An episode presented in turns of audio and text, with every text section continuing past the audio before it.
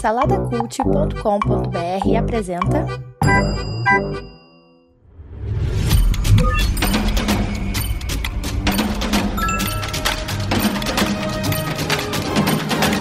Bicicletas Voadoras. Apresentado por Bruno Guedon.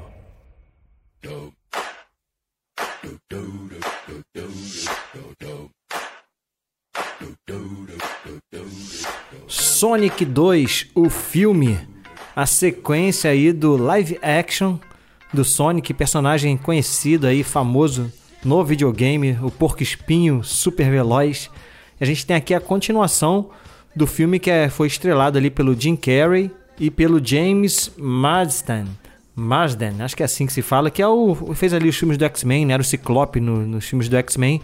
E aqui a gente tem a continuação direta do primeiro filme. O primeiro filme eu assisti ano passado com a Manu, achei bem legal.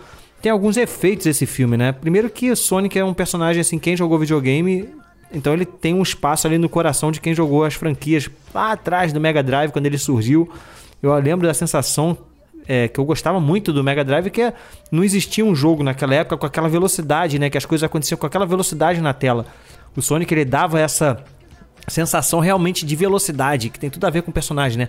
Ele descendo aqueles loopings, tal, aquela coisa correndo era, era, e tinha aquela sensação de uau, a criança gostava, né? O adolescente que jogava ali gostava. Então, assim, é um jogo que, que com certeza é, é um marco na história dos videogames. E a gente sabe que sempre quando tentam trazer um videogame para adaptar para cinema, cara, quase sempre dá errado. Eu tô poucos poucos dão certo, assim, não tô nem conseguindo lembrar agora assim qual que seria legal. E o primeiro Sonic foi legal, sabe? Foi legal. Um filme infantil, bem bem pegada bem infantil. O Jim Carrey fazendo ali o Robotnik, o Eggman, né? Muito bom também ver o Jim Carrey aí de volta, tal, com aquela mesma cara dele de sempre, né, fazendo aquelas caras e bocas. Então é isso. O primeiro filme ele tinha essa bagagem de, de como é que as pessoas vão receber o Sonic. Lembrando, né, que teve uma polêmica, né, que é de divulgar o visual do Sonic antes ali, né, nos trailers e tal. E a internet caiu de pau em cima da produção do filme porque fizeram um Sonic muito diferente do jogo, né? Quiseram dar uma, entre aspas, humanizada no personagem, diminuir um pouco o tamanho do olho, enfim, ficou realmente bem estranho. E a internet chiou os fãs do, do, do jogo. E eles depois consertaram e botaram realmente um, um, visual que se aproxima bastante do jogo e aí foi aprovado. Então, como um efeito de nostalgia, o filme funcionou muito bem o primeiro, sabe? Eles tentam, eles fazem aquela coisa de trazer o Sonic pro, pro mundo dos humanos, que é uma, uma coisa que é, que é comum também. Acredito que isso até por questão orçamentária, né? É mais fácil você fazer ali um filme que é live action mesmo no nosso mundo e você só inserir uma coisa ou outra ali CGI do que fazer um filme todo em CGI, né? No mundo doido lá do Sonic.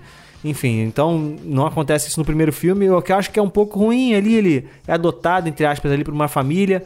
E aqui a gente tem a sequência disso, né? Ele consegue barrar lá o Robotnik lá no primeiro filme, é que a gente tem a sequência, o Robotnik voltando, e eles, eles inserem novos personagens também nesse, nesse novo filme, né? Que se você viu o trailer, tem lá o que é o Knuckles, que é aquele que lembra o Sonic vermelho, um Sonic vermelho lá fortão. E também o Tails, que é aquele aquela raposinha que fica voando e tal, também é um personagem do jogo. E vou te falar assim, na questão de nostalgia, na questão desses personagens, é muito legal ver os personagens funciona bem em tela. O Jim Carrey tá bem no filme também. É, eu vi com, a, com minha filha, né? Então ela gostou muito, ela se divertiu, assim. Então eu acredito que pra criançada, a criançada vai gostar. Ela ficava tensa, sabe, em alguns momentos. Tem umas cenas de ação legal. Mas assim, tem alguns pontos negativos que eu acho, entendeu? Por exemplo, é, tem algumas cenas que você vê que o Sonic ele poderia escapar facilmente de, de algumas situações correndo, porque é isso que ele faz, ele é super veloz. E ele não corre, sabe? E por mais que isso seja um filme infantil, para você ver, a minha filha mesmo chegou a falar, ter, perceber isso. Falei, pô, por que, que não corre, cara? É só ele correr. Então, sei lá, ficou, isso é uma coisa de conveniência ali, de roteiro, né? Ele usa o poder quando precisa, quando não precisa, de uma para ter um efeito dramático, né? Eles tiram o poder dele para que tenha um efeito dramático na cena. Mas uma criança de 8 anos percebeu isso e se incomodou. Então, é um ponto negativo do filme. O outro ponto negativo eu acho a duração. Um filme de duas horas, sabe? Não precisava ser tão longo. Chega ali mais ou menos uma hora e quinze, uma hora e vinte, já começa a encher um pouco o saco. E acho que uma hora e meia seria um bom tamanho para o filme. Ele tem algumas, é, alguns ápices, assim, né? Que são desnecessários. Poderia ter só um e acabou. E a interação com os humanos, né? O, sempre que passa por, pro lado humano também é meio chato, sabe? é desinteressante até pra criançada. Tem uma cena ali, um, um, drama ali de um casamento que acontece, sabe? Que eles gastam tempo com isso, querendo resolver esse relacionamento. E sei lá, cara, o filme não é sobre isso, o filme é sobre o Sonic. Enquanto o filme tá focado no Sonic, no Knuckles, na aventura, de, aventura deles contra ali o Robotnik e tal, o filme funciona. Mas é isso, assim, é um filme legal pra criançada, sabe? Pra criançada eu acho que funciona, é divertido para você levar o seu filho. Beleza? É isso. Vou dar um, dois, três pra Sonic. É divertido, como eu falei, serve aí pra criançada, mas tem esses pontos negativos, beleza? Então é isso, segue lá no Instagram, arroba Bicicletas Voadoras Cast.